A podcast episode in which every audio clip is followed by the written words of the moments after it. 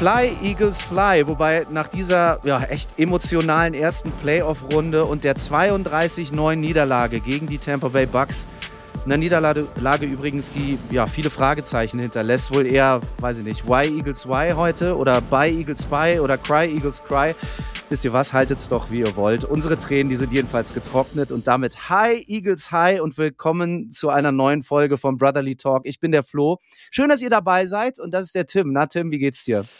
Ja, hallo erstmal zusammen da draußen. Ähm, äh, in, generell geht's mir gut. In der Eagles-Hinsicht geht's mir eher weniger gut, aber da werden wir heute ausreichend Gelegenheit haben, in so eine kleine Therapiesession einzusteigen. Oh Gott, das klingt ja. Wollen wir wirklich Therapie machen heute, oder was? Ja, drüber reden hilft doch, oder? Ja, okay, dann reden wir heute drüber und schauen gemeinsam nach vorne und zwar optimistisch für die Eagles, aber ja, auch für unseren Podcast, ne? Der ist nämlich total gut gestartet und da wollen wir gleich mal Danke sagen für euren Support gleich zu Beginn. Viele von euch haben reingehört in die erste Folge und Tim, wir haben so viel Feedback bekommen. Erzähl mal, wie war es bei dir? Ja, also ich war auch etwas, also etwas überrascht. Ich meine, wir sind ja mehr oder weniger einfach mal ins kalte Wasser reingesprungen. Ähm, wir haben es, also ich zumindest, habe es auch meinen engsten Freunden eigentlich gar nicht gesagt. Und ähm, ja, dann äh, kam wirklich viel Feedback rein ähm, über die verschiedenen Social-Media-Kanäle, über WhatsApp, ähm, über die E-Mail-Adresse, die du ja dankenswerterweise auch in die Shownotes gestellt hast. Und ähm, das Schöne ist, neben äh, Lob auch viel konstruktives Feedback. Also wir wissen es natürlich, ähm, da war noch nicht alles Gold, was Midnight Green glänzt. Ähm, da können wir sicherlich auch an der einen oder anderen technischen Seite noch was verbessern, was man hoffentlich heute schon merken wird. Und ähm, deswegen vielen Dank, äh, macht weiter so, äh, gebt uns Feedback und das macht uns viel Freude. Ähm, es soll ja nicht nur Flo und mir Spaß machen, sondern hoffentlich euch auch da draußen äh, ein bisschen Spaß bereiten. Und ich schließe mich an. Vielen, vielen Dank. Euer Feedback nehmen wir uns natürlich zu Herzen und wir nehmen das ernst und wir nehmen es natürlich mit rein in die nächsten Sendungen. Wir wollen ja immer besser werden. Charmante Überleitung zu den Philadelphia Eagles und zu diesem Spiel am Wochenende, diesen bitteren Saisonabschluss. Wahrscheinlich, weiß nicht, Tim, könnten wir heute eine ganze Folge mit Adjektiven füllen, die irgendwie beschreiben, wie wir das Spiel gegen die Bucks so erlebt haben. Mit so ein paar Tagen Abstand. Wie oder welches Adjektiv beschreibt deinen heutigen Gemütszustand? Das ist wirklich eine ganz, ganz schwere Frage. Also ich würde sagen, ähm, es ist, es ist, ich mache es mal mit einem, mit einem Schrägstrich. Ja, ähm, also auf der einen Seite natürlich enttäuscht, ähm, wenn man sich das Roster anschaut und vor allem wie wir in die Saison gestartet sind, deswegen enttäuscht. Ähm, aber jetzt auch erwartungsfroh. Ähm, die Saison für mich, die neue, beginnt jetzt ähm, und dementsprechend erwartungsfroh ist das Schrägstrich-Adjektiv rechts neben dem Strich, äh, wo ich sage, ich bin gespannt drauf, was jetzt passiert, weil da wird was passieren.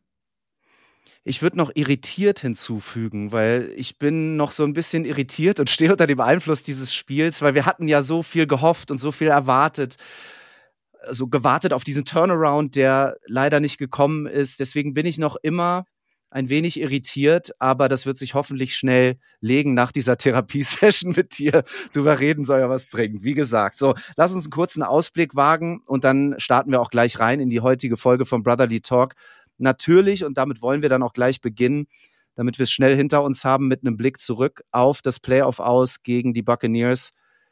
Ja, eine Niederlage mit Folgen. Welche das sind, besprechen wir dann im Anschluss in den Hot Topics. Tim, da haben wir so ein paar Nachrichten, ein paar News, auch ein paar Fragen mitgebracht, die wir in den Hot Topics diskutieren wollen. Und ich freue mich heute besonders auf die Philly Fun Facts, unser PFF, eine Rubrik, die echt voll gut gestartet ist. Nochmal zurück zum Feedback. Das finden ähm, viele Menschen da draußen echt cool. Also danke auch, dass ihr dahingehend gefeedbackt habt. Und es gab eine Anregung, Tim, und die nehmen wir uns heute gleich mal zu Herzen. Absolut, absolut. Äh, ich habe mich wieder in die Untiefen äh, Pennsylvanias und der Stadt Philadelphia und der Eagles begeben und ein neues Thema ausgesucht. Und das Feedback, äh, was wir heute mal ähm, mit direkt mitgenommen und eingebaut haben, ist, dass ich vorab Flo gar nicht so gesagt habe im Detail, über was wir heute reden. Flo kennt sozusagen ein Buzzword, ähm, aber wird ansonsten wie die Jungfrau zum PFF kommen und ähm, ja, vielleicht auch die eine oder andere Frage dazu haben oder die eine oder andere These. Freue ich mich total drauf. Unser PFF im Brotherly Talk gibt es gleich. Ähm, und dann sprechen wir über dieses Spiel nach so einem Spiel gegen die Bucks. Und ich habe das gerade angesprochen. Wir hatten uns so sehr auf diesen Turnaround und den Momentum-Switch gefreut, hatten gehofft, Tim, dass der kommt und haben in der ersten Folge ja auch drüber gesprochen. Wir haben auch über dieses ominöse, geheime Playbook gesprochen, was hoffentlich geöffnet wird in dem Spiel in Florida. Ist leider alles nicht passiert. Wie bist du reingegangen in das Spiel? Schon erwartungsfroh, oder? 100 Prozent. Ähm, ich meine, die Ausgangslage war immer noch am Ende des Tages nicht schlecht. Klar sind wir mit einer, mit einer 10 zu 27 Niederlage gegen die Giants reingestiegen und na klar, irgendwie nur einem Sieg aus den letzten sechs Spielen. Die Bucks waren aber jetzt auch nicht über alle Maßen gut drauf. Ich meine, die haben gegen das schlechteste Team der NFL einen mühsamen 9 zu 0 Sieg geholt mit drei Field Goals, sind Division-Sieger geworden. Sicherlich äh, der schlechteste Gegner ähm, oder sag mal so, der beste Gegner, den du kriegen kannst, weil eben nicht so stark wie vielleicht das eine oder andere Team, was ja heiß in die Playoffs gestartet ist, Stichwort Houston Texans beispielsweise. Ähm, von daher schon erwartungsfroh und von anderen Seite natürlich auch gut gelaunt, weil unsere Freunde aus Texas, nämlich nicht die Texans, sondern die Cowboys, äh, ja auch einen auf die Mütze bekommen haben. Ähm, das haben, die Freude hat, sage ich mal, nur kurz angehalten. Ähm, die Retourkutsche haben wir relativ schnell von den Cowboys-Fans wieder zurückbekommen. Zu Recht.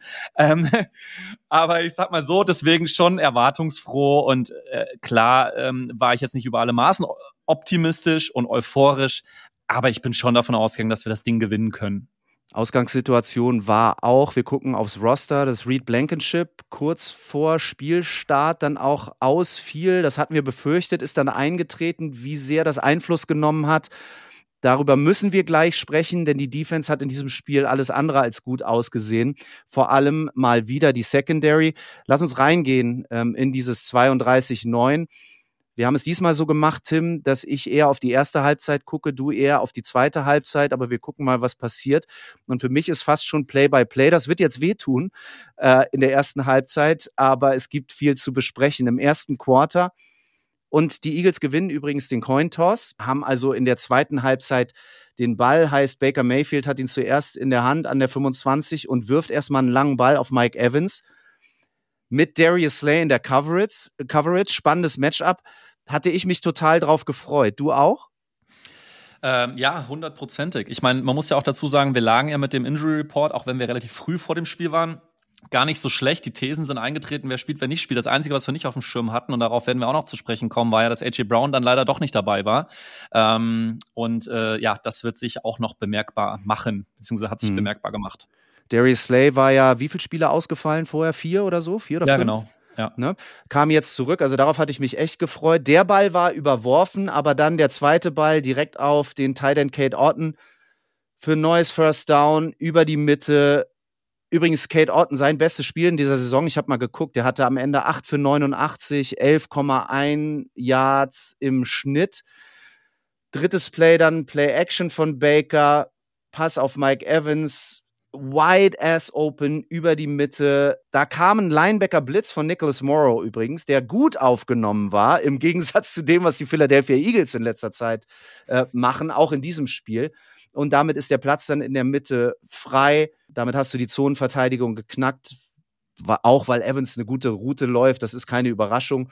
Boom, First Down. Dann bekommt Richard White seine ersten Touches, bewegt den Ball. Und Tim, wir haben darüber gesprochen, wie wichtig ein guter Start in dieses Spiel auch ist. Ich meine, du gewinnst den Toss, die Defense ist drauf und dann so ein Drive, der irgendwie schon so ein Gefühl vermittelt hat, ey, oh, das läuft nicht, oder? Ja, 100 Prozent. Es gab für mich in dem ersten Drive von den Bucks irgendwie zwei bezeichnete Szenen. Das eine war natürlich äh, richtig übel, das Miss-Tackle von Bradbury, äh, war ja leider nicht das letzte. Äh, Komme ich jetzt dazu. Haben. Mhm. Ja, genau. Und dann ging es ja mit einer anderen Geschichte nochmal weiter, wo wir äh, ein bisschen Glück gehabt haben. Aber das gute Gefühl hat man, ist schnell einem mulmigen gewichen.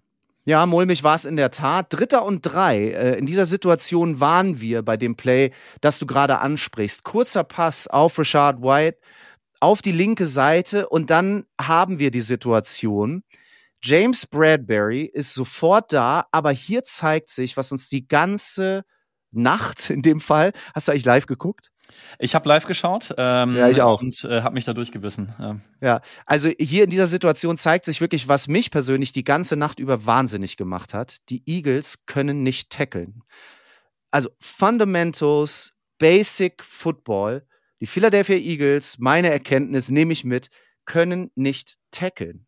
Ne? Und ich verstehe es nicht. Ich verstehe es nicht, weil Bradbury ist jetzt ist jetzt keine ist jetzt keine keine Graupe, wie man so schön sagt. Das war ein Elite Cornerback, ja, noch vor kurzer Zeit und davon sieht man gar nichts mehr. Aber da kommen wir auch noch drauf zu sprechen. Bradley Roby übrigens auch noch mit drin in dieser Situation, macht den Tackle auch nicht. Äh, Ray Lewis hat sich übrigens zu Wort gemeldet, ähm, Hall of Fame Linebacker der Ravens äh, und hat gesagt, ich glaube im Manningcast, heißt das so, oder? Manningcast? Ja, wunderbares genau. Format für alle, die das schauen können. Genau, unbedingt mal reinhören, reingucken, ist wirklich cool. Die äh, Manning-Brüder ja sowieso legendär und wirklich lustig anzuschauen und anzuhören. Da hat Ray Lewis gesagt, dieses, ihm ist es so sehr aufgefallen, dass die Eagles so einen individuellen Football spielen und eben nicht im Kollektiv es geht im Football ja so um Winkel, um Angles in der Defensive, ne? So und wenn jeder sein individuelles Spiel spielt, wirst du als Team niemals Erfolg haben. Das hat ihn und uns alle wahnsinnig gemacht an diesem Abend. Das killt dich einfach als Team, wenn du nicht tackeln kannst, die Winkel nicht einhältst und wenn selbst wenn du den Winkel nicht hundertprozentig einhältst, dann sorgst du dafür, dass mit deinem Ansatz der nächste Tackle funktioniert hat gegen die Tampa Bay Buccaneers leider überhaupt nicht funktioniert. So, weiter ins Spiel. Der Drive geht weiter. Baker Mayfield auch mal selber gegangen. Der hat ja das dann schnell so wieder sein, so, sein Swagger gehabt, ne? Und dann ist er auch ein guter Quarterback. Der macht dann ja auch irgendwie Spaß, muss man einfach sagen. Äh, Pass in die Endzone auf, wieder auf Kate Orton, incomplete. Hätte eigentlich ein Pass Interference äh, geben müssen in dem Fall. Gegen Avante Maddox, glaube ich, äh, war das. Äh, dann noch ein Incomplete Pass. Und das war das erste wirklich schlechte Play von, ähm, von Baker Mayfield in diesem Drive überworfen. Glück gehabt nach so einem Drive, wie du sagst, der uns ein mulmiges Gefühl bereitet hat. Und dann steht es erstmal nur 3-0. Aber beeindruckender erster Drive von den Tampa Bay Buccaneers, Tim.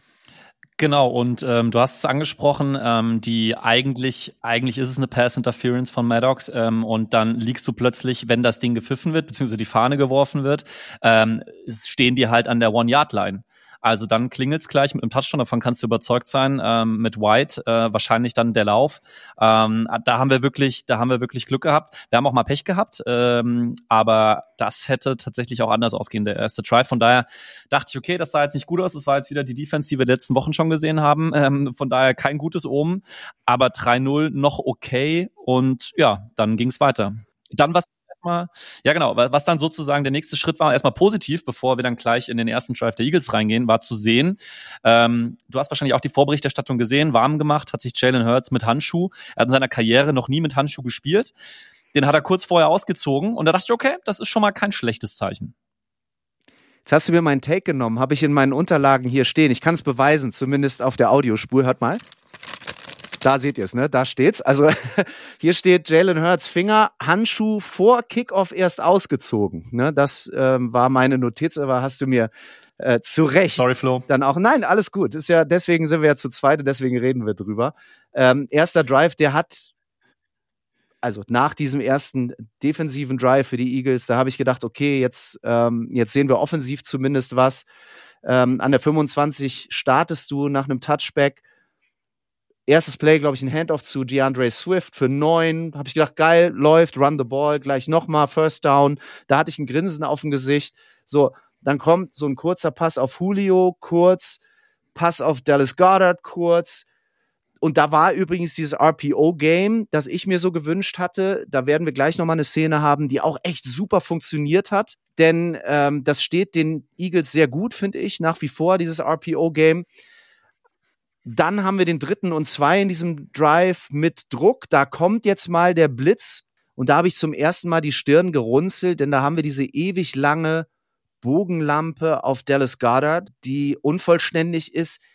Das ist mir sowieso aufgefallen in diesem Spiel. Die längeren Bälle, die haben echt ewig gebraucht, um anzukommen. Da sah der Finger vielleicht dann doch nicht so gut aus, der Finger, der an Jalen Hurts dran ist. Und ähm, da habe ich so gedacht, als Defensive Back, weißt du, da kochst du dir da noch irgendwie dein Erbsensüppchen und haust dann den Ball weg oder fängst ihn sogar im schlimmsten Fall. Also die waren vom, von der Geschwindigkeit her nicht so stark. Plus bei diesem Pass auf Dallas Goddard, der dann zum Punt führte, weil incomplete, ein komisches Passkonzept auch, Tim, weil Vielleicht ist dir aufgefallen, Devante Smith da auch rumhüpft, so in drei, vier Yards Entfernung. Also der hat da eigentlich nichts zu suchen. Das fand ich komisch. Heißt natürlich auch ein Defender mehr in der Area. Also wenn du Pech hast, wird er halt gepickt. So. Dann kriegen also die Buccaneers den Ball zurück und bewegen den gleich wieder gut. 22 Yard Completion auf David Moore, 15 Yard Penalty Face Mask gegen Zach Cunningham. Das kann passieren, finde ich. Das, da ist jetzt, also dem unterstelle ich jetzt keine Absicht oder so. Tiefer Pass auf Mike Evans, der eigentlich ein sicherer Touchdown ist. Äh, Bradbury wieder in Coverage. Mike Evans droppt den aber und die haben viele Bälle gedroppt. Also da habe ich noch gedacht, okay, wir sind hier echt gerade mit dem Glück gesegnet. Aber dann kommt da doch der erste Touchdown mit einem Drive, vier Plays, 79 Yards, eine Minute 20. Und dieser Touchdown, äh, Pass auf David Moore, so underneath, die Eagles spielen eine Man-Coverage, was sie viel gemacht haben in diesem Spiel.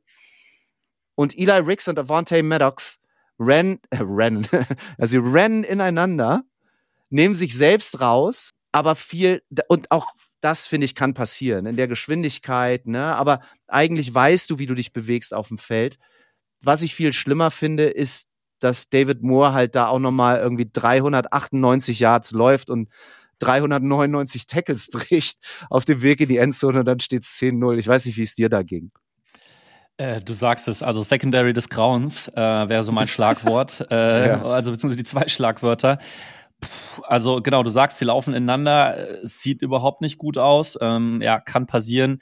Ähm, die Tacklings danach, Katastrophe. Also äh, zum, zum einen ehemals Elite Cornerback, zum anderen man kann vielleicht sagen, ehemals Elite Quarterback mit Slay. Ähm, auch er sieht überhaupt nicht gut aus. Ähm, und ja, dann relativ, relativ problemlos erschien es schon fast. Ähm, er läuft dann einfach more zum, zum Touchdown rein. Also, das, das war schlechtest möglicher Start, würde ich sagen. Mhm. Und dann möchte ich mit dir über das Playcalling sprechen. In dem nächsten Drive haben wir nämlich diese Situation, wir haben einen dritten und zwei. Und was machst du da, nach dem, was du bisher gesehen hast, mit einem kaputten Finger an Jalen Hurts dran? Also meiner Meinung nach gibst du DeAndre Swift den Ball und der läuft für einen First Down. Die stellen sich hin, Tim, in einer Empty, also ohne Running Back. Das heißt, du zeigst der ganzen Welt, wir passen den Ball. Bei einem dritten und zwei, so, der Ball incomplete auf Dallas Goddard, du pantest. Kann man übrigens fangen, fangen, denke ich. Kann man vielleicht sogar fangen. Was ich viel bezeichnender fand, dass Jalen Hurts nach diesem Drive runtergeht vom Feld und den Kopf schüttelt. Warum hat er da deiner Meinung nach den Kopf geschüttelt? Oh, da steckt jetzt natürlich viel Mutmaßung drin. Ich meine, ähm, eine Variante wäre natürlich, dass er sagt, ähm, und die, ich sag mal, ein, eine vorsichtig formuliert, eine Diskussion gab es ja später noch am Ende vom Spiel zwischen äh, Goddard und, und Hertz. Ähm, vielleicht hat er den Kopf geschüttelt, weil er sagt, ja, ähm, if you can touch it, you can catch it, wie man so schön sagt. Ähm, äh, Dallas Goddard, du kannst den schon fangen. Vielleicht hat er den Kopf geschüttelt über das Play Calling, ähm, was angesagt war. Wäre eine andere Hypothese, ja, könnte sein. Schwer zu sagen, aber auf jeden Fall, ähm, ich sag mal, die ersten zwei Drives der Eagles, ähm, das hat keine Hoffnung gemacht hat es wirklich nicht. Das erste Quarter hat genauso wenig Hoffnung gemacht. Tampa kriegt er ja nochmal den Ball, spielt er diesen Endaround. Auch da wieder, ne? Keine Tackles, 9 Yard Gain. Dann nochmal Kate Otten über die Mitte für 25 mit Nicholas Morrow in Coverage. Und dann gehst du ins zweite Quarter und mit dieser krassen Zahl, Achtung, 90 Yards after Catch für die Tampa Bay Buccaneers im ersten Viertel. 9-0. 90 Yards. Fand ich krass. So, und dann gehst du ins zweite Viertel mit einem guten Start. Josh Sweat, glaube ich, macht den Sack gegen Becker Mayfield, bringt einen dritten und 13. Pass. Und da muss Zach Cunningham übrigens die Interception fangen. Macht er nicht. Ähm, trotzdem äh, halten sie und die Bucks machen das Field Goal 13-0. So, nächster Drive der Eagles mit dieser Completion auf Devante Smith für 31 über die Mitte. Und da ist dieses RPO-Game, was die Eagles so stark macht. Ne? Hurts sieht nämlich den Blitz, passt den Ball schnell, underneath, 31 Yards. So stelle ich mir das vor. Und das war das, was ich letzte Woche angesprochen habe. Danach gleich noch ein Pass auf Devante Smith und wieder das First Down. Ich habe mich gefragt, warum haben wir das danach eigentlich nicht, nicht öfters gesehen? Ne? Ich meine, das Rezept hat ja offensichtlich Total. funktioniert, wie er den Blitz aufgenommen hat. Ähm, dann äh, lang auf Smith, ähm, der das wunderbar macht. Er hat generell äh, ein überragendes Spiel gemacht. Das war so, war, glaube ich, einer der, der wenigen Lichtblicke, äh, Devontae Smith, ähm, was der abgerissen hat. Dann, ich fand dann auch, sah Hurts bei der bei der RPO sah dann jetzt nicht so frisch aus, ne? Also hatte ich ihm gedacht, okay, shit, ist jetzt vielleicht irgendwas mit dem Knie los? Doch ähm, das Knie, ja. Ja, aber ähm, ja, das, ich sag mal, das, da, das, da dachte man zumindest, man hätte ein Rezept entwickelt. Ja, hat man dann offenbar doch nicht, denn der Drive geht leider auch ohne Touchdown zu Ende. Da war noch so ein Screen dabei auf, äh, auf Quest Watkins. Hurts ist nochmal selber gelaufen, dritter und lang. Dann kam wieder der Blitz, dann kommt wieder so ein komischer Pass. Ähm, incomplete Drive vorbei, Field Goal 13-3. Nächster Drive dann von Tampa. Da ist Baker wieder mal selbst gelaufen fürs First Down. Da hast du einen Screen auf Devin Tompkins eigentlich für ein Loss, Tim. Und der bricht drei Tackles in diesem Play. Übrigens mein Lieblingsspielzug als Receiver. Ich bin total gerne diese Endarounds gelaufen. Habe ich geliebt. Ja, die machen wirklich Spaß als Receiver. Da rutscht dir auch das Herz in die Hose, weil du musst ja an der ganzen D-Line im Grunde nochmal vorbei. Ne? Also das ist gemein, wenn da jemand durchkommt und tut weh, vor allem wenn die schweren Jungs auf dich rauf wollen. Gutes Stichwort, denn ich habe nachgeguckt. Devin Freaking Thompson ist 1,72 Meter groß und wiegt 70 Kilo. Cunningham tackelt den nicht. Kevin Bayer tackelt den nicht. Und der macht irgendwie, der bricht drei, drei Tackles und läuft da für 400 Yard Gain. Das kann doch nicht wahr sein. Ja, Miss Tackles waren definitiv die Story des Spiels. Also das, also von Bayard. Ähm, ich meine, wir kommen ja in, in der nächsten Folge wahrscheinlich ja noch mal zu einer tiefergehenden Saisonanalyse und dann gucken wir uns auch mal die ganzen Neuzugänge an, äh, die wir über die Saison ähm, ja integrieren durften. Äh, von Bayard habe ich mir so viel erhofft. Ähm, das war schon leider bezeichnend für seine mhm. Saison. Danach dann nochmal und ich versuche durchzugaloppieren, weil es doch einigermaßen wehtut in dieser Therapiestunde. Nochmal ein Riesendrop von Kate Otten, wieder Glück gehabt. Dann mal eine gute Deflection von Zach Cunningham, dieser, dieser äh, Pass, der deflected wurde. Die Bucks gehen mit einem Field Goal raus, 16 zu 3 und die Eagles kriegen den Ball mit, glaube ich, fünf Minuten äh, nochmal. Übrigens, bis dahin hatten die Bucks in jedem Drive, also jedes Mal, wenn sie den Ball in der Hand hatten, haben sie jedes Mal gescored. Ne? Finde ich auch bezeichnend für das, was in der Defense da passiert ist. So, in mhm. dem nächsten Drive verletzt sich Julio noch ganz Jones. Kurz. Ja. ja, genau. Ähm, also bis dato war es dann auch so, dass aus den letzten 13 Spielzügen der Eagles nur ein Lauf dabei war. Ne? So viel zum Thema, wir mhm. wollen durch den Lauf das Spiel gewinnen. Ähm, ja, war offensichtlich nicht das Rezept. Aber wir haben das ja schon angesprochen, Tim. Du weißt halt eben auch nicht, aus welchem Grund die das machen und es sieht von außen immer sehr, sehr einfach aus. Und es ist einfach gesprochen, wenn wir sagen, lauf doch den Ball, lauf doch den Ball. Das ist natürlich viel, viel tiefgehender, als wir als Fans das vermuten. Insofern möchte ich an der Stelle auch einfach mal ähm, ne, dem Coaching-Staff da irgendwie den Rücken stärken und sagen, also das ist zumindest meine gute Hoffnung. Die wissen schon, was sie machen in dem, in der Situation.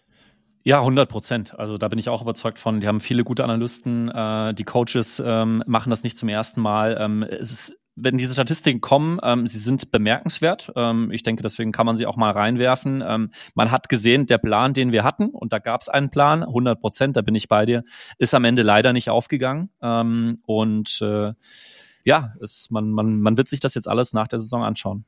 Der Plan war auch, dass Julio Jones AJ Brown einigermaßen vertreten kann. Das ist ihm nicht so wirklich gelungen, auch und vor allem, weil er sich verletzt. Und da hast du bei dem Hit schon gesehen, der ist ganz schön durchgeschüttelt worden bei diesem Hit. Der ist ja kaum wieder richtig aufgestanden oder richtig zu sich gekommen. Also da war glaube ich, mal kurz weg, oder?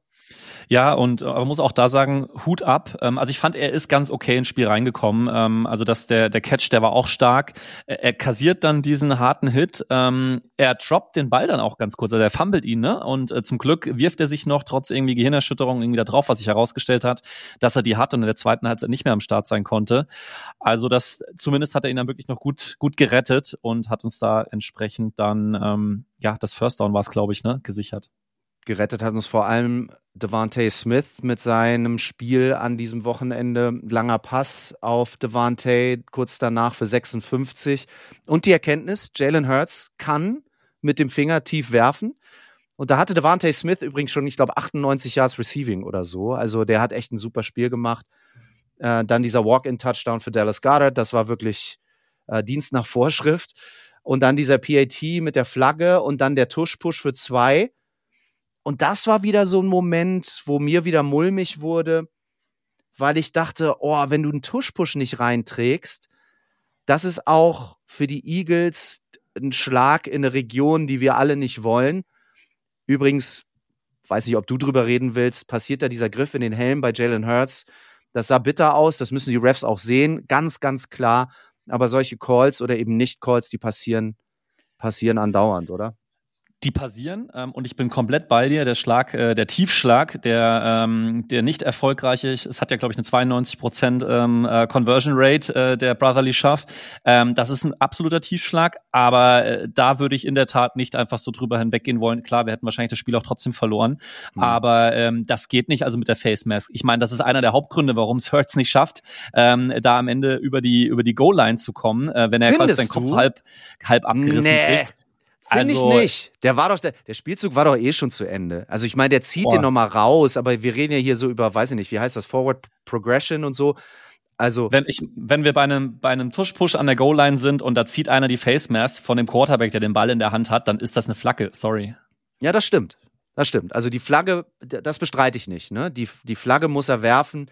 Ich bezweifle, dass er ohne das Face Mask reinläuft. Ja, so be it, ne? Ich meine, ähm, selbst wenn er es nicht schafft, dann kriegst du halt nochmal half the distance to the goal line und dann äh, funktioniert der Brotherly Schaff auf jeden Fall. So, dann steht 16 zu 9. Dann haben wir, glaube ich, noch Fletcher Cox, der im nächsten Drive den, äh, den Quarterback stoppt mit einem Sack. Du kriegst nochmal den Ball bei 1,33. Passiert aber leider auch nichts. Und ich, ich will mal eine Zahl nochmal droppen an dieser Stelle. Am Ende hast du ich glaube, in dem ganzen Spiel, Tim, 0 von 9 Third Down Conversions. In der ersten Halbzeit die Tackles, die überhaupt nicht funktionieren. Offensiv ein Ball, der nicht oder nur so halb gut bewegt wird. Gehen wir mal oder sehen wir mal ab von diesem Big Play mit Devante Smith und dem Touchdown. Aber alles andere war mulmig und nicht nachhaltig, was ich da gesehen habe.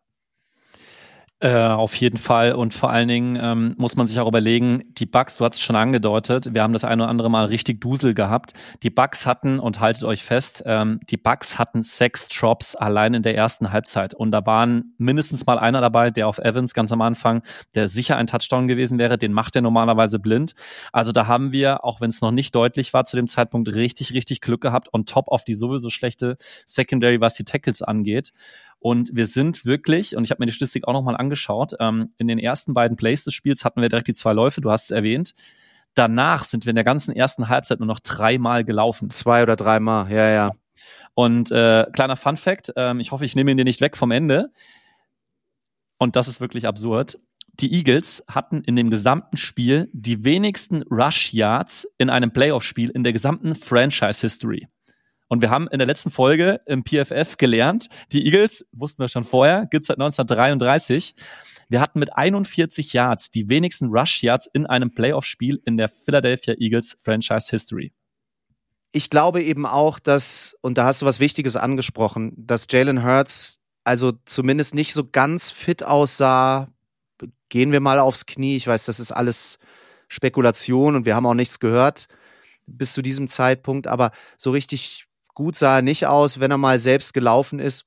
Das sah alles eher langsam und behäbig aus. Insofern könnte das ein kleiner Grund sein, aber die Statistik ist natürlich niederschmetternd, das muss man einfach sagen. Ich meine, nach 1933 hast du ein paar Jahre Zeit gehabt und äh, in diesem Jahr sicherlich auch die Manpower und das Roster, um das anders zu machen. Ja. Ja, dann gehen wir rein. Es ist trotzdem alles drin in die zweite Halbzeit. Äh, 16 zu 9 ähm, sind wir gestartet. Es hat sich dann leider ähm, bestätigt, dass ähm, Julio Jones mit Concussion raus ist für den Rest des Spiels. Hat natürlich massiv den Druck erhöht auf Devontae Smith, der trotzdem sich davon hat nicht beirren lassen, überragendes Spiel gemacht hat. Äh, Dallas Goddard natürlich genauso dann im Fokus gestanden.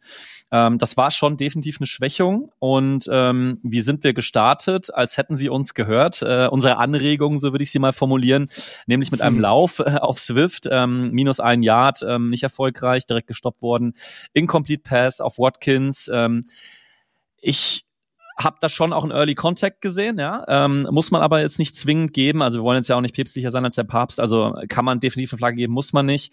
Ähm, anschließend gibt's dann den Sack von Kenzie gegen Hertz. Ähm, Hoffnung meinerseits dann bei dem anschließenden Three and Out äh, nochmal deutlich gesunken. Es steht immer noch 16 zu 9, alles ist noch drin. Nichtsdestotrotz, das hat schon irgendwie wehgetan, weil man dachte, das Momentum mit dem Touchdown kurz vor der, kurz vor der Halbzeit ähm, könnte nochmal etwas ändern. Äh, dann gehen wir direkt dann Three and Out raus und ähm, das Momentum Change war definitiv nicht da. Ähm, eine interessante Statistik haben die Kollegen dann eingeblendet. Hertz hatte bis dato im Schnitt nur zwei Sekunden, bevor der Brescher kam. Und das ist natürlich nicht viel, ähm, hat sicherlich auch unterschiedlichste Gründe. Wir wissen, das haben wir in der letzten Folge beleuchtet, ähm, die Bucks sind das Team, was am dritthäufigsten blitzt in der NFL. Und ähm, das blieb eine Herausforderung. Aber das weiß ich alles die ganze Woche und ich weiß, was ich zu tun habe gegen die Tampa Bay Buccaneers, die am dritthäufigsten blitzen. Warum kann ich den Blitz nicht aufpicken und dafür sorgen, dass Jalen Hurts zumindest mal zweieinhalb Sekunden Zeit kriegt äh, für sein Release? Das verstehe ich nicht. Ja. Ja, das ist eins der Rätsel, die uns äh, nach diesem Spiel bleiben. Ähm, wir hatten dann die Buccaneers äh, im nächsten Drive am Start. Da muss man sagen, und da kommen wir später, komme ich nochmal drauf zu sprechen, ähm, hat, äh, ist die, ist die Defense abgesteppt, ich, es ist kein deutsches Wort, aber mir ist einfach kein schöneres, äh, in die Bresche gesprungen, äh, einen starken Job abgeliefert.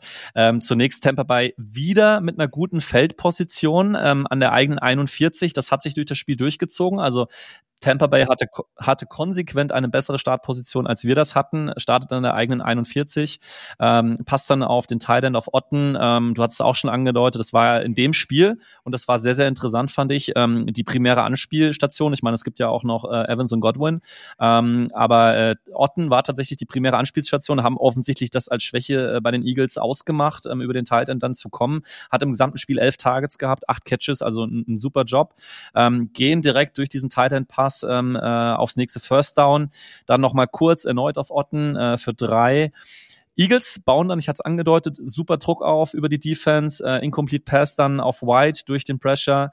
Ähm, danach ein sehr, sehr starker Sack von Nolan Smith und Fletcher Cox mm. führt dann zum Punt. Ja, also ich gesagt, okay, wunderbar. Das war eigentlich das, was auch uns stark gemacht hat. Ähm, in der letzten Saison, aber auch am Anfang von dieser Saison eben die Defense, dass die Defense einfach auch mal wirklich die Gegner mal runternehmen kann direkt.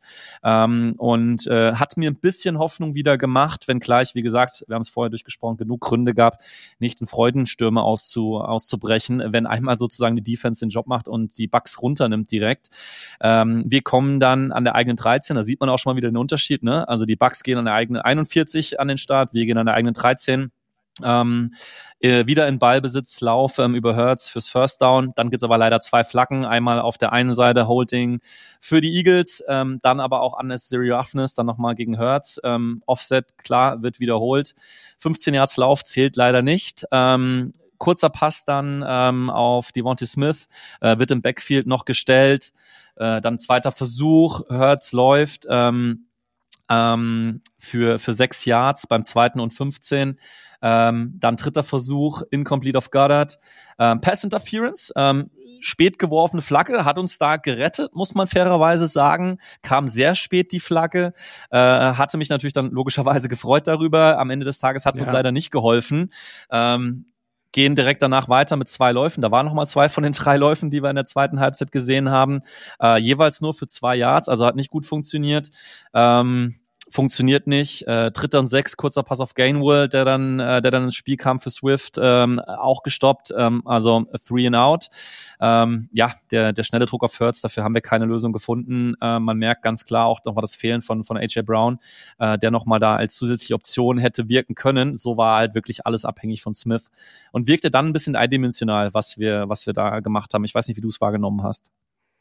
Ja, und die dieses Eindimensionale, was du ansprichst, ist ja auch nichts Neues. Das haben wir ja in der Saison und da werden wir in zwei Wochen drauf zu sprechen kommen, immer wieder beobachtet. Das ist, dass du an einen Punkt kommst, wo du sehr eindimensional agierst und das sehen natürlich die Franchises, gegen die du spielst, auch. So, und dann ist es nicht so schwierig, äh, Waffen auszumachen, ein Mittel zu finden, um die Philadelphia Eagles zu besiegen. In diesem Fall war es Kate Otten vornehmlich auf der Receiving-Seite. Und wenn du das ausmachst und das eindimensionale Spiel der Philadelphia Eagles aus Gründen, die wir kennen, Verletzungen, limitiertes Roster, Coaching-Staff und so weiter, ähm, wenn du das erkennst, dann wirst du auch gegen diese Philadelphia Eagles an diesem Punkt in der Saison gewinnen. Ja. Ja, und du hast ähm, Otten auch schon erwähnt. Er blieb natürlich weiter das Hauptziel von, von Baker Mayfield, ähm, kriegt den, den ersten Pass für sechs Yards, ähm, sehen dann White, der ein gutes Spiel gemacht hat, ähm, läuft für 13 Yards an die, Eagle 45, an die Eagles 45. Kurzer Pass auf, auf Godwin ähm, für acht. Äh, und dann, äh, ich hatte es angedeutet, äh, Defense steps up zwei richtig, richtig starke Aktionen von Milton Williams. Erst stoppt der White nach einem Yardlauf ähm, äh, und äh, dann beim dritten und eins, wo man ja denkt, okay, das werden sich die Bucks nicht nehmen lassen, dann äh, überragender Sack, äh, Sack von, von Milton Williams, äh, großer Raumverlust äh, im Backfield und damit hat er tatsächlich dann die Bucks auch aus der Field Goal Reichweite gebracht. Also das heißt, wir hatten zwei wunderbare aus Eagles Sicht zwei wunderbare Drives der Bucks, wo wirklich die Defense erst bei dem ersten Drive, den ich meine in der zweiten Halbzeit mit dem Sack von Nolan Smith und Fletcher Cox, dann die zwei starken Aktionen abgeschlossen mit dem Sack von, von Milton Williams, ähm, dann die Bucks zweimal bei null Punkten hält. Und dann bist du bei 16 zu 9, auch wenn es offensiv noch so eindimensional war, bist du im Spiel. Ey, und darauf wollte ich hinaus. Es steht 16 zu 9. Du bist im Super Wildcard Weekend, du bist in der ersten Playoff-Runde. Wenn du, wenn du das Spiel verlierst, ist die Saison vorbei, was du nicht willst. Es steht 16 zu 9.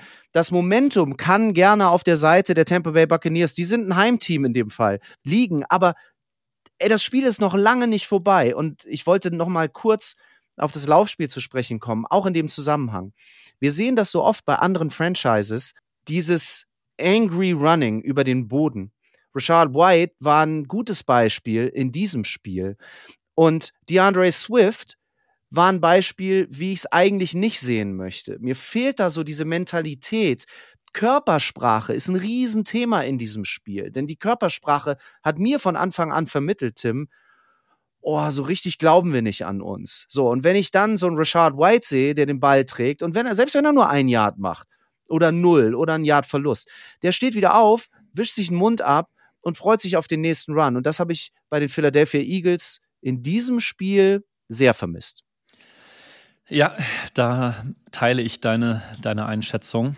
Ähm, meines Erachtens, ähm, wird mich auch gleich deine Meinung zu interessieren, war dann für mich, auch wenn es nicht zwingend am Ergebnis war äh, oder abzulesen ist, war dann der nächste Drive ähm, der Eagles dann die Vorentscheidung. Wir haben äh, noch 3,41 zu spielen im dritten Quarter im zunächsten Lauf von, von Gainwell äh, mit einem Loss für Sex. Also der wird quasi im Backfield gestoppt. Keine smarte Route aus meiner Sicht. Er wird gestellt, läuft nochmal zurück und eben dadurch, dass er nochmal zurückläuft, versucht sich zu befreien, ähm, gehst du da mit einem Loss of Six raus. Ähm, setzt natürlich direkt dann Hurts unter Druck, äh, weil nach hinten raus ist nicht mehr viel Platz. Und warum das entscheidend ist, da komme ich gleich drauf.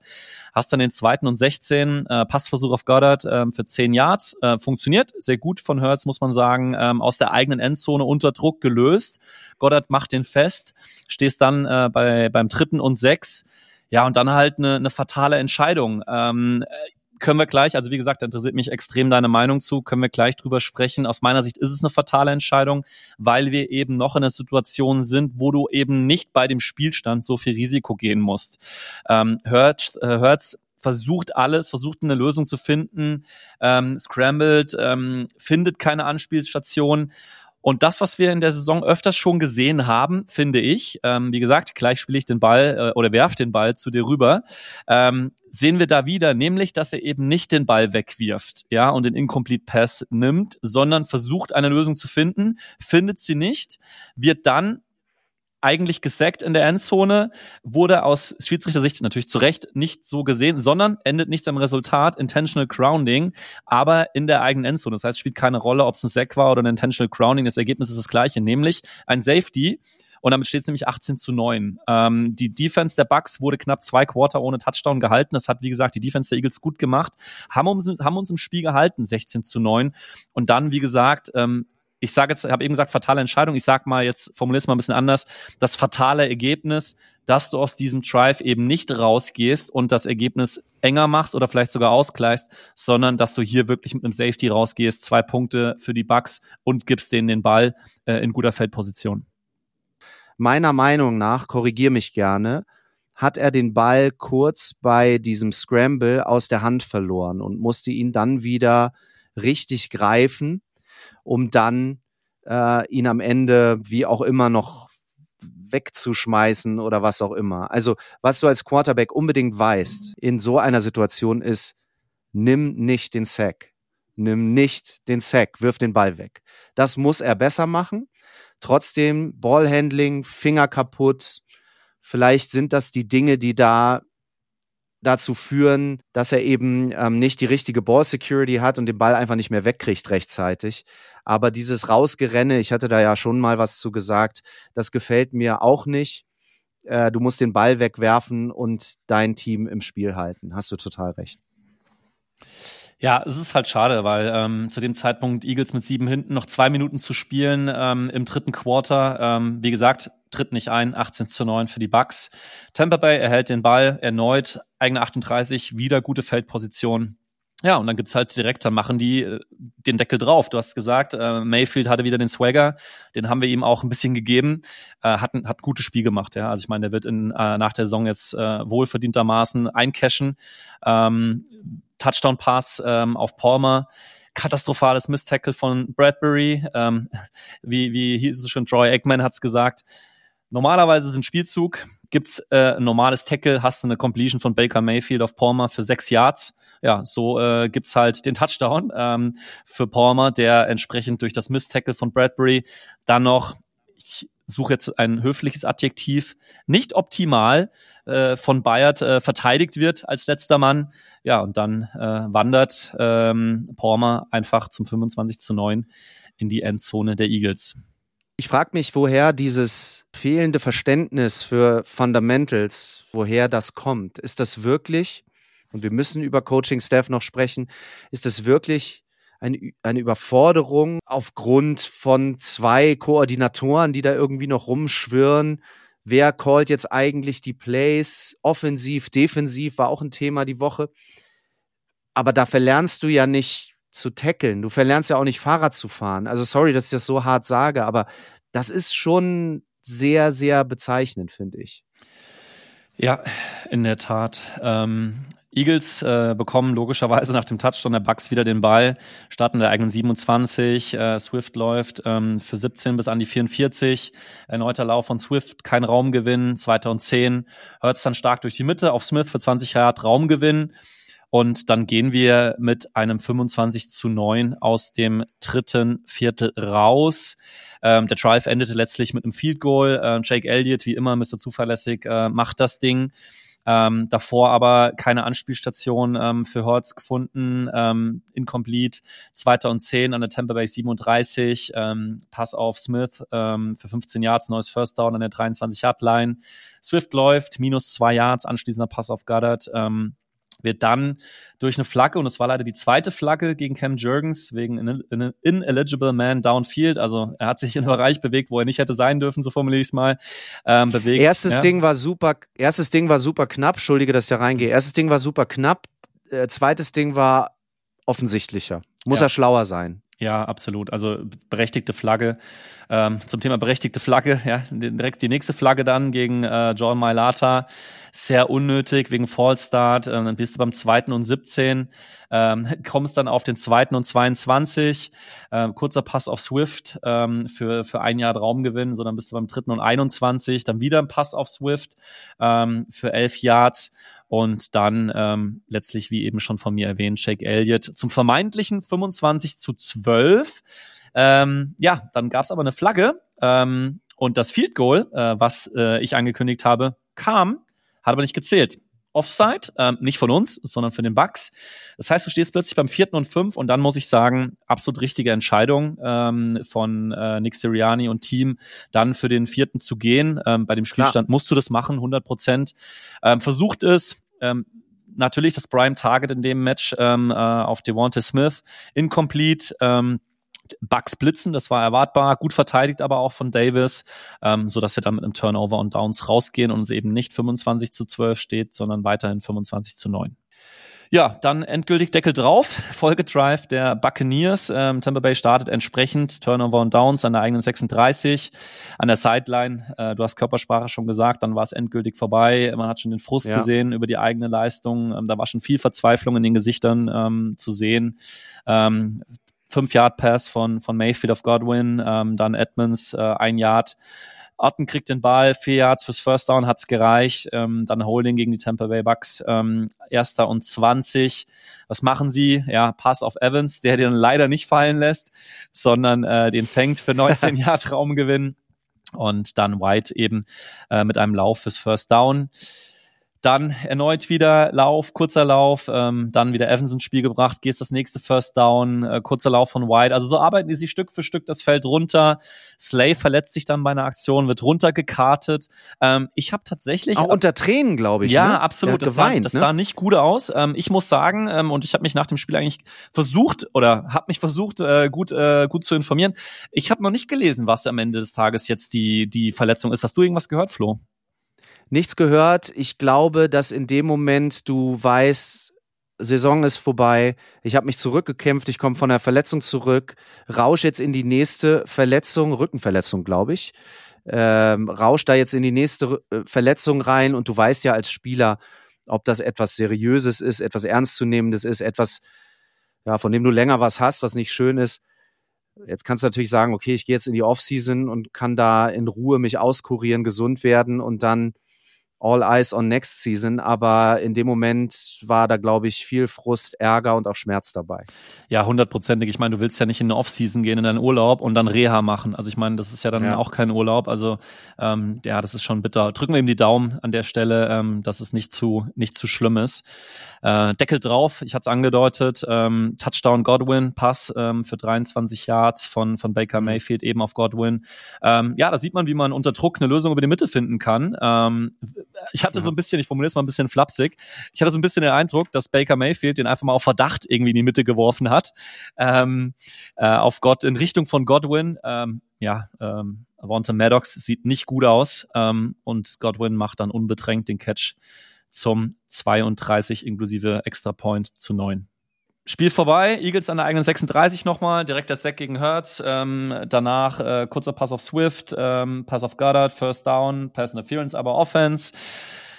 Ja, Goddard verletzt sich da auch nochmal leicht. Ähm, ja, dann Turnover und Downs am Ende des Tages, brauchen wir jetzt nicht groß noch äh, in die Länge ziehen. Und dann war das Ding dann auch um schlimmster Moment für mich, äh, und da kommen wir gleich dann nochmal, jetzt nicht direkt, aber gleich nochmal drauf zu sprechen, die Tränen von Kelsey, ähm, weil die haben natürlich das schon angedeutet, über was wir dann wahrscheinlich in fünf Minuten nochmal ein bisschen tiefer gehen sprechen werden. Lass uns zwei draus machen, nachdem wir in ein kurzes Fazit gehen. Äh, was nimmst du mit aus diesem Spiel? Ich glaube, wir haben schon vieles gesagt. In erster Linie mein Fazit, wenn ich es vorwegnehmen kann. Ich bin erleichtert, dass es durch ist, weil ich glaube, selbst wenn du dieses Spiel irgendwie noch so hinpopelst und mit zwei oder drei gewinnst, dann wirst du gegen die Lions richtig auf die Nase kriegen, weil sich nicht viel oder nur ganz wenig verändert innerhalb von diesen paar Tagen bis zur Divisional Round. Insofern Mund abwischen, weitermachen. Ich bin ganz froh, nach diesem Spiel und erkenne, wie ihr da draußen auch, so viele Baustellen. Da hätte es sich nicht gelohnt, jetzt noch mal eine Woche Fingernägel zu kauen. Das ist völlig richtig. Ähm, wir wurden erneut in der Secondary ähm, exposed. Ich nehme das Gute mit. Äh, das Gute wird sein, äh, dass man da äh, reagieren wird müssen. Ich weiß, wir draften nicht hoch auf Linebacker oder vor allen Dingen nicht auf Safety-Position. Ähm, wir konnten de facto in der Offseason die Verluste von CJ Gardner-Johnson, TJ Edwards und Marcus Epps konnten wir nicht auffangen. Ähm, ich habe mal zwei Statistiken für euch mitgebracht, Statistiken des Grauens erneut leider.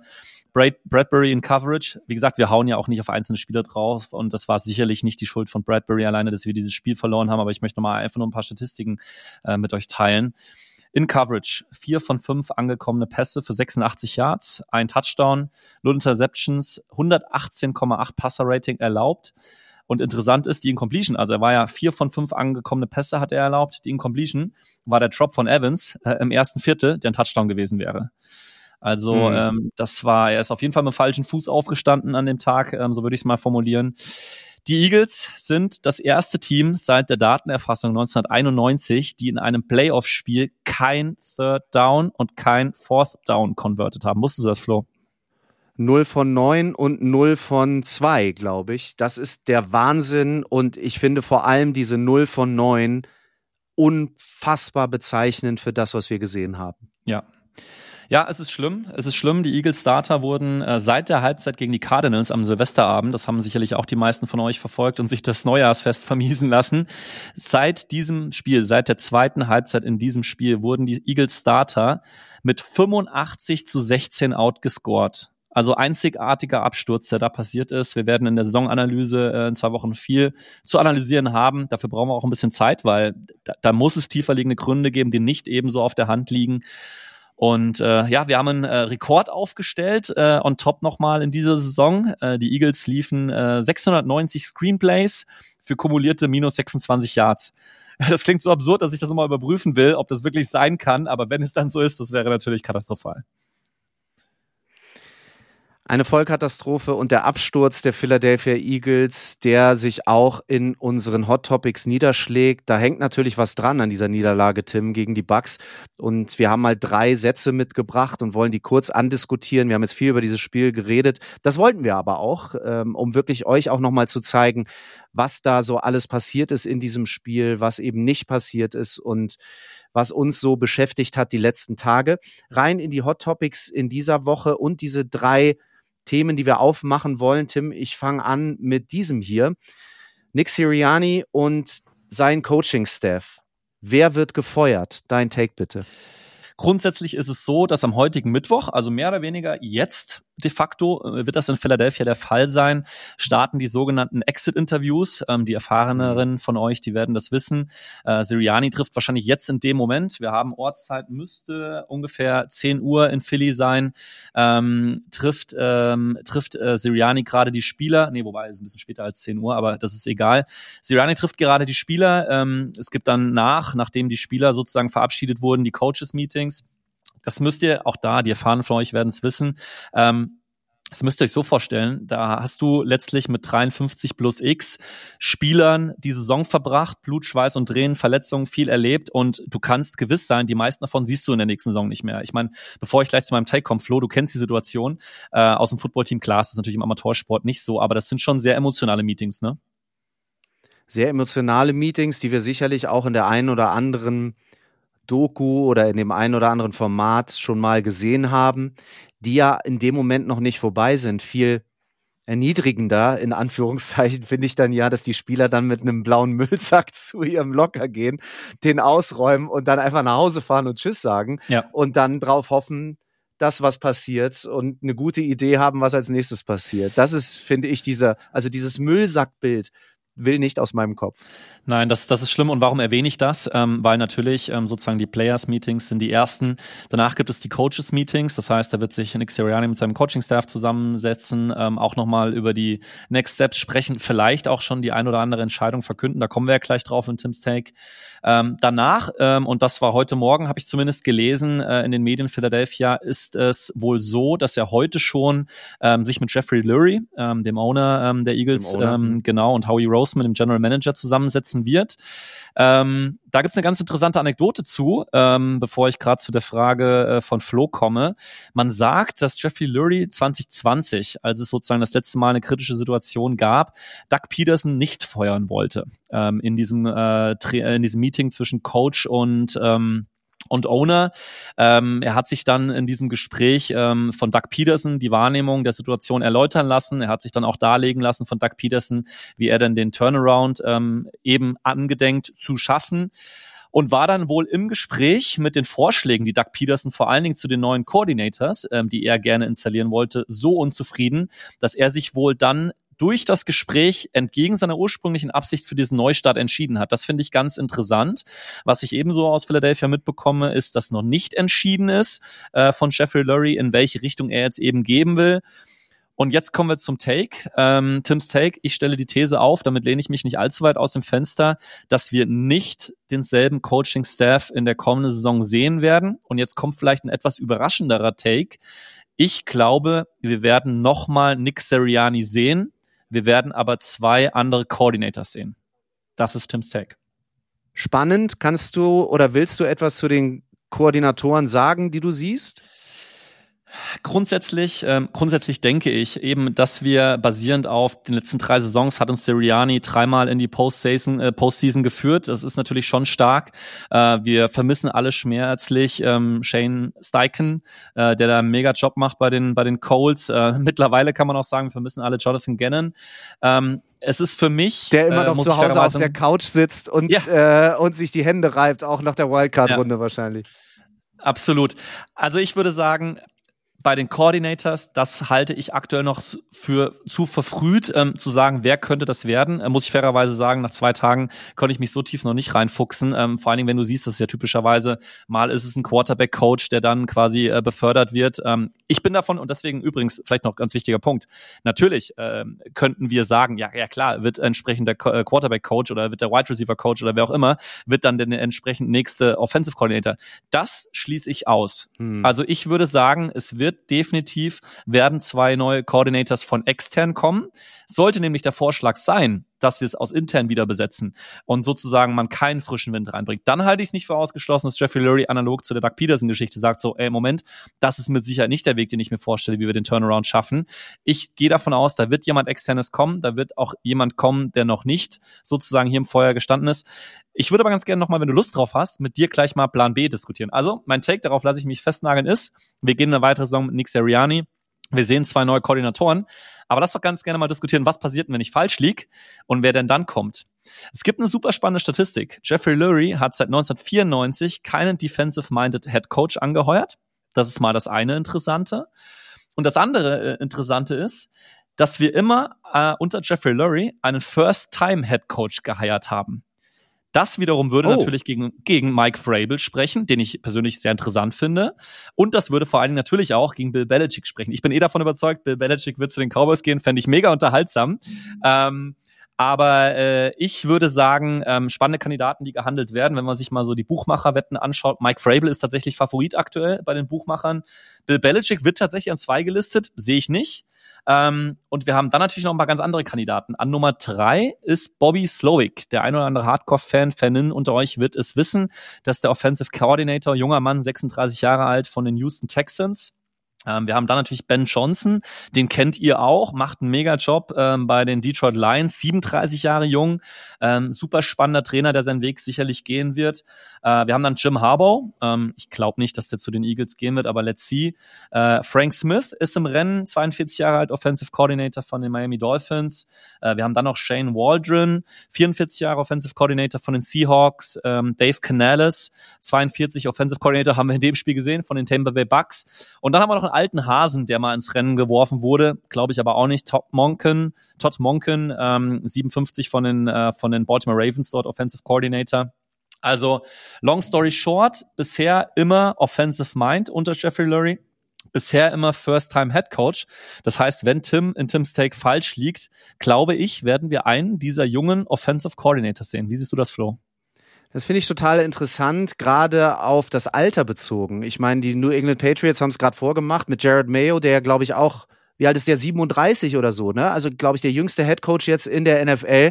Vielleicht schaffen es ja die Philadelphia Eagles, einen 36-Jährigen zu engagieren. Das wäre mal spannend.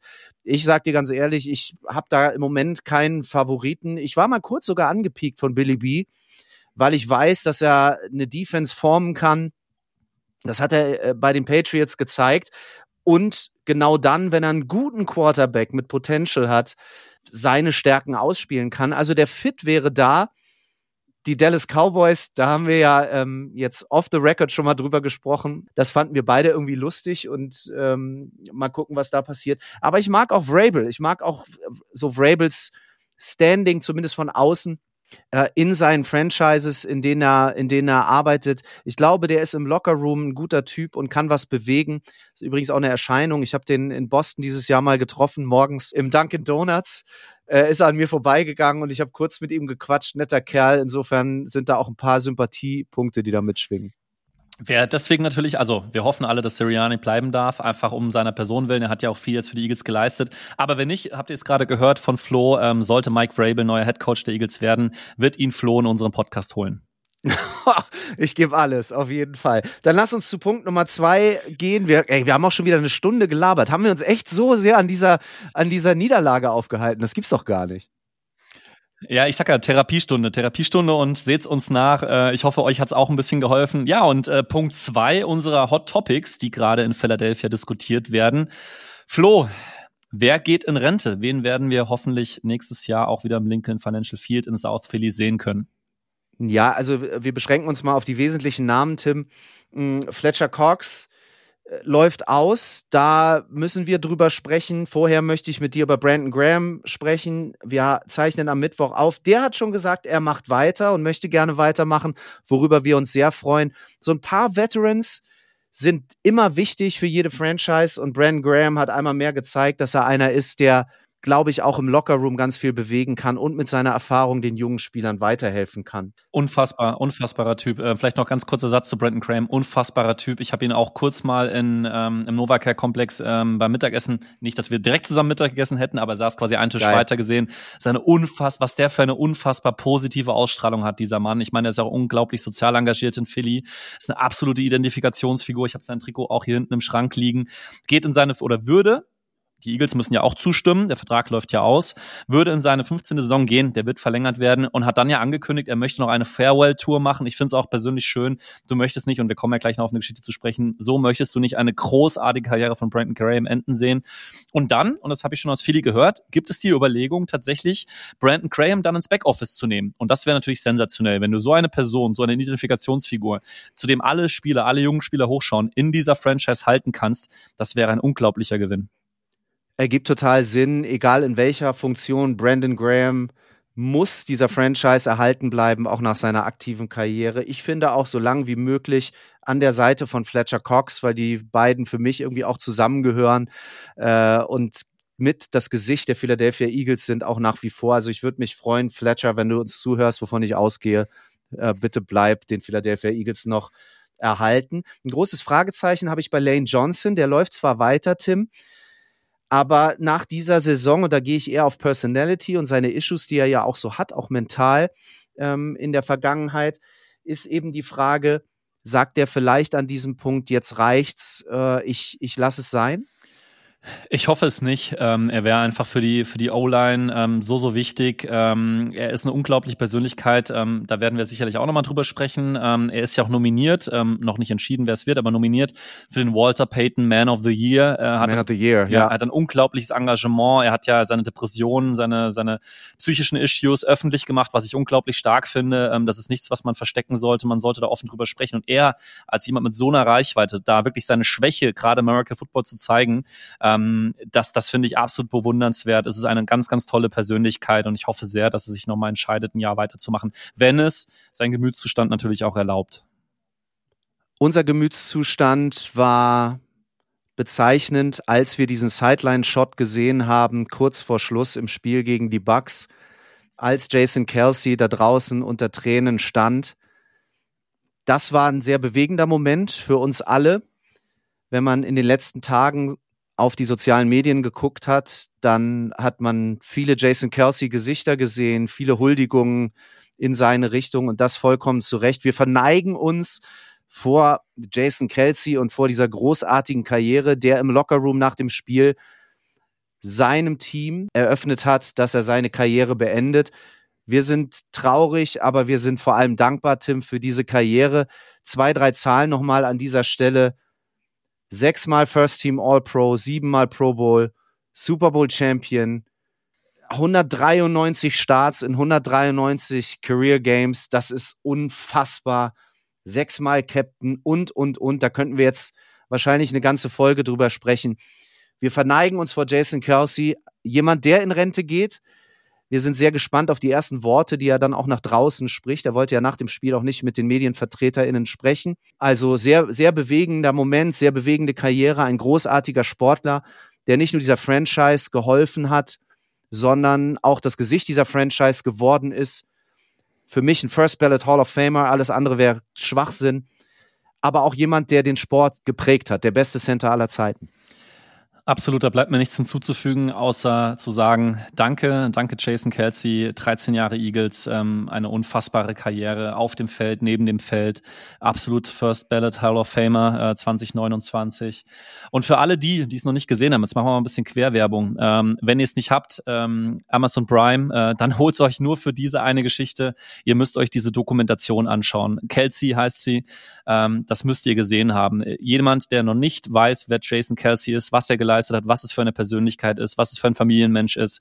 Ähm, diese Serie bzw. diese Doku muss nicht nur ein Fan der Philadelphia Eagles, sondern muss ein Sportfan gesehen haben bin ich richtig emotional geworden gerade. Also wirklich, oder? Also ich bin wirklich ein bisschen traurig. Er bleibt uns ja erhalten, zumindest auch auditiv. Er ist ja ein Podcast-Kollege, das darf man sagen. Also New Heights ist immer hörens- und sehenswert, ganz sicher mit seinem Bruder äh, Travis zusammen ja, einfach eine geile Karriere und so stelle ich mir eine Football-Karriere vor, die jetzt nicht so ruhmreich, aber doch ruhmreich zu Ende geht. Ja, das heißt, wir werden nächstes Jahr einen neuen Center haben äh, in Philadelphia. Es gibt ja aktuell gerade Diskussionen, ob die 62 auch retired werden soll. Ähm, ich weiß nicht, ob das eher eine ja. Fanidee ist oder ob sie es wirklich tun. Äh, verdient hätte das allemal. Äh, Statue vor vor dem äh, oder in South Philly, irgendwo zwischen äh, dem Philly-Stadion, ähm, dem Basketballstadion und dem Eagle-Stadion. Da wäre noch Platz. Ähm, Anlässe gibt's genug und äh, Mama-Kostüm, äh, seine legendäre Rede, auch die wurde jetzt ja nochmal zahlreich geteilt. Auch das muss man mal gesehen haben er hat er hat's verdient, ja. Und äh, Cam Jurgens wird wahrscheinlich ihn als Center ersetzen. Ähm, ich glaube, da haben wir zum Glück relativ frühzeitig vorgesorgt. Landon Dickerson äh, war ja ursprünglich mal angedacht. Ich glaube, der hat sich jetzt festgespielt auf Guard. Ähm, und Cam Jurgens wahrscheinlich der neue Center. Aber steht, stapft in große Fußstapfen äh, oder tritt in große Fußstapfen. Man darf auch nicht davon ausgehen, dass er direkt wird ausfüllen können, weil wir reden hier über den besten Center, den es wahrscheinlich jemals im American Football gegeben hat. Hot Topic Nummer zwei mit der Antwort oder der losen Antwort auf die Frage, wer geht in Rente, bleibt noch diese eine Frage. Wir gucken auf die Free Agency. Tim, ganz schnell. Wer ist im Rennen? Wer muss gehen? Wer wird gehen? Erzähl mal. So, ich habe mir mal die Liste zu Gemüte gefügt und äh, Gemüte geführt und sie ist nicht kurz, das kann man an der Stelle sagen. Birgt natürlich auch entsprechend Chancen wirklich für eine Art Rebuild, ähm, den ja viele in Philadelphia ähm, sich erhoffen. Irgendeine Art von Rebuild, auch meiner persönlichen und deiner persönlichen Meinung nach sicher, muss es geben. Es muss sich etwas ändern, ja. weil wir haben immer noch Schlüsselpositionen, die hervorragend besetzt sind. Unser Super Bowl Window ist noch offen und von daher jetzt die Möglichkeit, an der Stelle nochmal die eine oder andere Stellschraube zu drehen. Vertrag läuft aus. Ähm, du hast schon erwähnt bei Fletcher Cox. Wir hoffen beide, er wird nochmal eine Saison dranhängen. Äh, Brandon Graham läuft der Vertrag aus. Ähm, auch da äh, wurde schon angekündigt, dass er weitermachen möchte. Die Eagles werden den Vertrag verlängern, da bin ich mir sehr sicher ein Vertrag, der ausläuft. Ähm, ich kommentiere das jetzt erstmal noch nicht, weil ich jetzt hier jetzt mal ein paar Namen runter. Ist Running Back, DeAndre Swift läuft aus, Wes Watkins, äh, Wide Receiver läuft aus, ähm, Guard, ähm, Joshua Opeta läuft aus, Linebacker Niklas Morrow läuft aus, Linebacker Zach Cunningham, Linebacker Shaquille Leonard, Cornerback Bradley Roby, Wide Receiver Olemit Zacchaeus, Running Back Boston Scott, der Giants Killer, auch da läuft der Vertrag aus. Äh, unser zweiter Quarterback, das haben wir letzte Woche auch schon mal thematisiert, äh, Marcus Mariota läuft aus. Wide Receiver Julio Jones, ähm, Offensive Tackle Jack Driscoll, Running Back Rashad Penny und Panther Braden Mann. Eine ganze Liste, wie ihr seht, ähm, von Spielern, die uns Stand jetzt nächstes Jahr ähm, nicht mehr zur Verfügung stehen. Ja, wer darf bleiben? Ähm, und jetzt können wir mal ein bisschen, äh, bisschen spekulieren. Fletcher Cox nehmen wir mal außen vor und Brandon Graham genauso. Ähm, wen würden wir da sehen wollen? Und ich mache es kurz. Ähm, von dieser langen Liste gibt's abgesehen von Cox und Graham bei mir zwei Spieler, und es sind nur zwei Spieler, die ich sehr, sehr gerne nächstes Jahr wieder im Roster hätte. Das ist ganz klar unser Philly Boy aus Pennsylvania. DeAndre Swift hat eine geile Saison gespielt. Ähm, es ist einfach ein Running Back, ähm, der der Eagles-Franchise gut zu Gesicht steht. Den würde ich sehr, sehr gerne auch auf Basis der Identifikation mit der Stadt, mit der Region gerne wiedersehen in Midnight Green. Und und ähm, ich hatte es ja ein bisschen angedeutet, ich bin ja auch Fan der Special Teams, ich liebe Jake Elliott. ähm, unseren Panther, Braden Mann, hat eine hervorragende Saison gespielt. Also das war überragend, vor allem wenn wir wissen, wie sehr uns das schlechte Punting im letzten Super Bowl wehgetan hat. Aber Flo, wen hättest du gerne? Teilst du meine Meinung? Hättest du noch gerne einen weiteren Spieler von der Liste mit dabei? Alles, was Tim sagt, als du gerade aufgezählt hast, habe ich mir direkt ein paar Notizen gemacht. Also Quest, Morrow, Cunningham, Mariota, Julio Jones, Richard Penny und so. Ich habe sofort mein Kreuzchen hinter gemacht. Da sind wir uns, glaube ich, alle einig, äh, da muss niemand und will vielleicht auch der eine oder andere nicht bleiben. Ein Satz noch zu De DeAndre Swift. Wir müssen uns auch noch mal zu Gemüte führen, der Junge ist ja auch erst 25, der ist ja echt noch jung, also der hätte noch ein paar Jahre auf dem Niveau. Nehmen wir gerne mit, bin ich voll deiner Meinung. Und wenn du schematisch ihn noch stärker einsetzt, wirst du viel Freude an DeAndre Swift haben. Was wir natürlich an der Stelle nicht vergessen dürfen, ähm, äh, liebe Hörerinnen und Hörer, Flo und ich äh, beurteilen das jetzt rein aus dem sportlichen Wert und wir haben jetzt nicht unsere Finanzerbrille an. Wir wissen, die Eagles, äh, die Eagles ja. overpayen keine Running Backs, sondern man holt sich ähnlich wie wir es bei Swift gemacht haben. Da wusste jeder, das ist ein guter Running Back. Ähm, die holen sich eher dann, sag ich mal, jemanden, der etabliert ist für einen One-Year-Contract, Prove-It-Contract, der dann woanders äh, eincasht. Wir haben es bei, bei Miles Sanders gesehen, er hat keine gute Saison gespielt bei den Panthers, hat dort richtig dick Kohle gekriegt. Ich glaube, es waren um die sieben Millionen. Ähm, jetzt haben wir den, äh, den Swift, ich glaube, für irgendwie eine Million oder ein bisschen mehr als eine Million plus irgendwie Incentives. Ähm, also, wenn wir ihn holen, dann werden wir Swift zahlen müssen. Und da, it remains to be seen, ob Howie Roseman das tun wird. Dann machen wir die Hot Topics für diese Woche zu. Tim, vielen Dank für deine, für deine Takes. Und ihr seht, da gibt es echt viel zu besprechen und da wird in den nächsten Tagen, in den nächsten Wochen noch so viel passieren. Und wir sind beide total gespannt auf dieses Rebuild-Jahr, auf diese Rebuild-Phase, die auf uns zukommt, nach einer verkorksten Saison. Und zwar so verkorkst, dass wir kurz mal gescherzt haben, Tim und ich, und gesagt haben, da musst du eigentlich deinen Namen ändern, damit sich niemand an diese Saison erinnert. Und das passt ganz gut zu unserer Rubrik, zu unseren Philly Fun Facts. Los geht's. Und ich weiß noch nicht so richtig, was kommt. Hier ist unser PFF. Ja, also ihr habt natürlich auch, wenn ihr ihn nicht sehen könnt, äh, das Schmunzeln in Flo's Gesicht zumindest auditiv wahrgenommen. Äh, natürlich äh, kam es uns nicht in den Sinn, unseren wunderbaren Namen an den Nagel zu hängen. Aber das brachte uns auf die Idee, dieser kleine Scherz, äh, wir haben so ein bisschen rumgescherzt äh, nach, nach dem letzten Spiel, weil äh, ihr wisst das, wenn man nicht gut gelaunt ist, dann hilft nur Lachen, das ist die beste Medizin. Und wir beschäftigen uns heute mal in den Philly Fun Facts äh, mit dem Namen der Eagles. Warum heißen denn eigentlich die Philadelphia Eagles Philadelphia Eagles? Ähm, was wir schon wissen, und wenn ihr sie nicht gehört habt, dann hört euch gerne nochmal die Folge aus der letzten Woche an. Da haben wir uns mit der Entstehungsgeschichte der Eagles auseinandergesetzt. 1933 gegründet, ähm, aber ihr wisst, der Vorgänger waren die Frankfurt Yellow Jackets. Ähm, zum Glück heißen wir nicht Philadelphia äh, Yellow Jackets, sondern wir heißen Philadelphia Eagles. Warum war das eigentlich so? Heißt, die Franchise wurde 1933 gegründet und in der Tat gibt es hier einen politischen Zusammenhang, ähm, den wir sehen können. Nämlich, dass es in 1933, ähm, wir hatten es in der letzten Folge erwähnt, die Frankfurt Yellow Jackets sind ja auch deswegen zugrunde gegangen, weil sie einfach in der großen Depression, der Great Depression in den USA finanzielle Probleme bekommen haben. Und 1933 hat äh, Präsident Franklin äh, Roosevelt, den kennt ihr wahrscheinlich als Teddy Roosevelt, ähm, hat dann sozusagen den National Industrial Recovery Act, sogenannte NIRA, ähm, in place gesetzt. Das heißt, es war so eine Art New Deal zur Bekämpfung der Auswirkungen der großen Depression. Und ähm, dieser National Industrial Recovery Act ähm, wurde eben im selben Jahr verabschiedet, in dem das Philadelphia Football Team gegründet wurde, die Franchise. Also vielleicht nochmal ganz kurz, ohne jetzt politisch zu werden. Ähm, NIRA, das Geziel, äh, Gesetz zielte darauf ab, letztlich die Wirtschaft der USA wieder in Gang zu bringen. Ähm, kollektive Planung von Industrienormen, Preisstabilisierung, faire Arbeitsstandards, die es eben in den 30er Jahren nicht gab, anzukurbeln. Von daher ging es darum, wirklich wesentliche Aspekte der wirtschaftlichen Zentralplanung, das finden die Amerikaner ja nicht so toll, und die liberale Markt Marktordnung zusammenzuführen. Ja, und Teddy Roosevelt wollte damit sozusagen diesen strikten Kurs der Haushaltskonsolidierung, den es damals seinerzeit von Herbert Hoover gab, korrigieren und der aus der Sicht von Teddy Roosevelt und der Demokraten die Massenarbeitslosigkeit, die damals in den USA geherrscht hat, ähm, letztlich bekämpfen. So, das heißt, es war ein Gesetz, dieses NIRA, und keine Angst, wir kommen gleich zu den Eagles zurück, ähm, das 1933 in Kraft getreten ist. Es wäre im Juni 35 ausgelaufen, aber noch vor dem Ende äh, der Zeit, Ende 33, äh, Ende 35, haben die Republikaner dann dagegen geklagt ähm, vor dem obersten Gerichtshof der USA und dann wurde es noch vor dem Auslaufen im Juni 35, im Mai 35 für verfassungswidrig erklärt. Das heißt, am Ende des Tages ist dann dieses Gesetz nicht mal zwei Jahre in place gewesen. Und ähm, ja, warum erzählen wir euch diese Story oder warum erzählt euch der Tim diese Story in den Philly Fun Facts?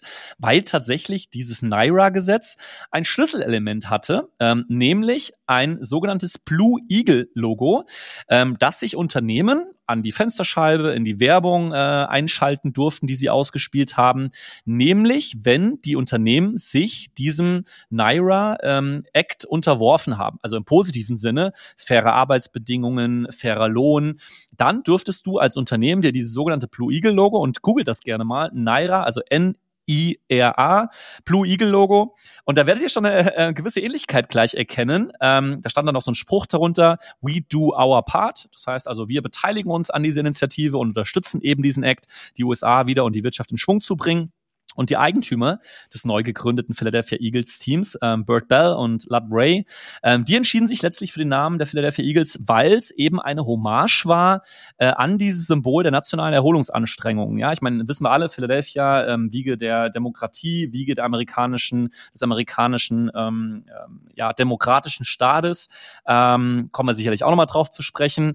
Ähm, und eben diese beiden waren großer Fan davon, wollten eben diesen Geist der Hoffnung und der Erneuerung widerspiegeln, auch mit ihrem Footballteam, ähm, den eben dieser New Deal in der amerikanischen Bevölkerung ähm, geweckt hat.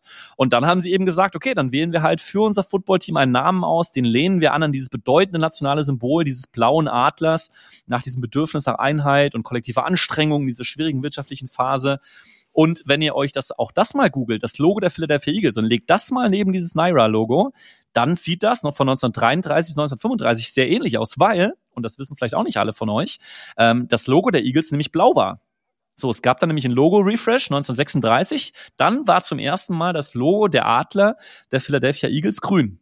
Und von daher, es ist eine ganz, ganz spannende Geschichte, wie ich finde, weil es so ein bisschen symbolisiert, äh, wie dann oftmals auch Namen von Sportteams durch so gewisse gesellschaftliche Strömungen, politische Stimmungen entstehen können, was ja im Übrigen auch nicht vor allzu langer Zeit ähm, bei den Washington Redskins, jetzt Commanders, sicherlich eine Rolle gespielt hat. Also von daher finde ich eine ganz, ganz spannende Geschichte. Philly Fun Facts, PFF, Entstehung des Namen Philadelphia Eagles ähm, Logo äh, und natürlich auch des Namens. Ich hoffe, es hat euch Spaß gemacht. Und Flo, was, was davon wusstest du schon? Ähm, oder sagst du, oh, das ist doch ein alter Hut?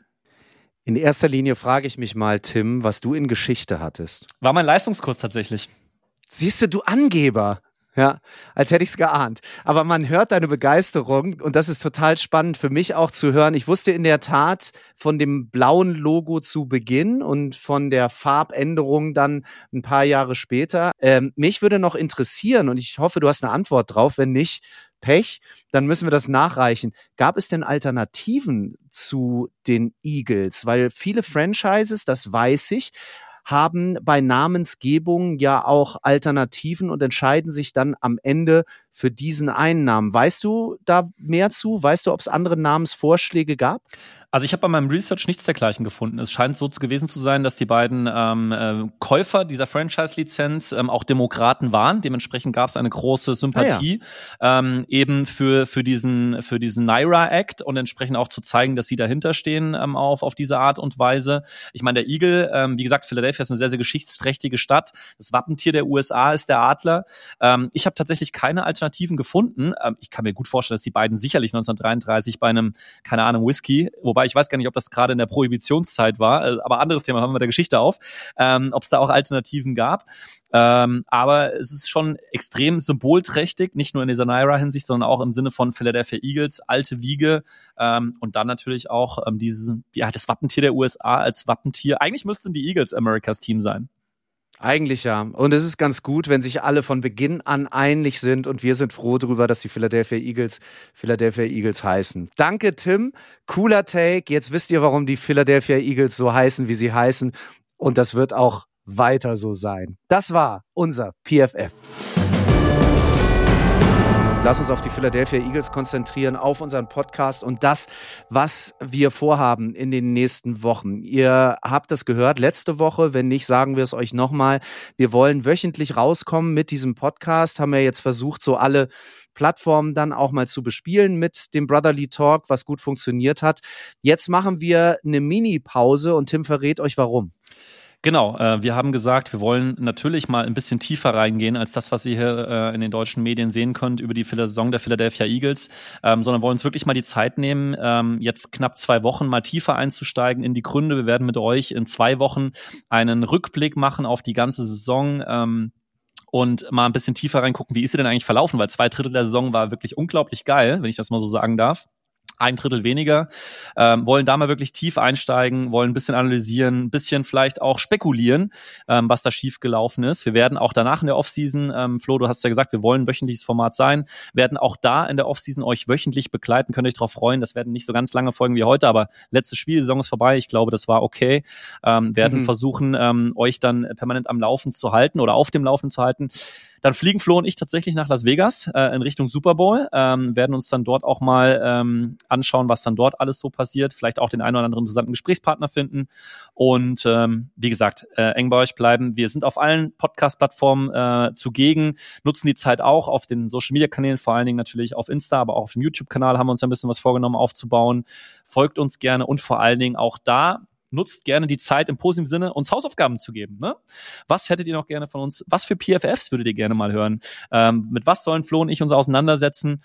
Ähm, wir freuen uns nach wie vor immer auf euer Feedback ähm, und wie gesagt auch gerne aktiv, ähm, proaktiv, positiv formuliertes, kritisches Feedback. Ähm, das, da freuen wir uns sehr, sehr drüber. Und ich will auch mal ein PFF machen.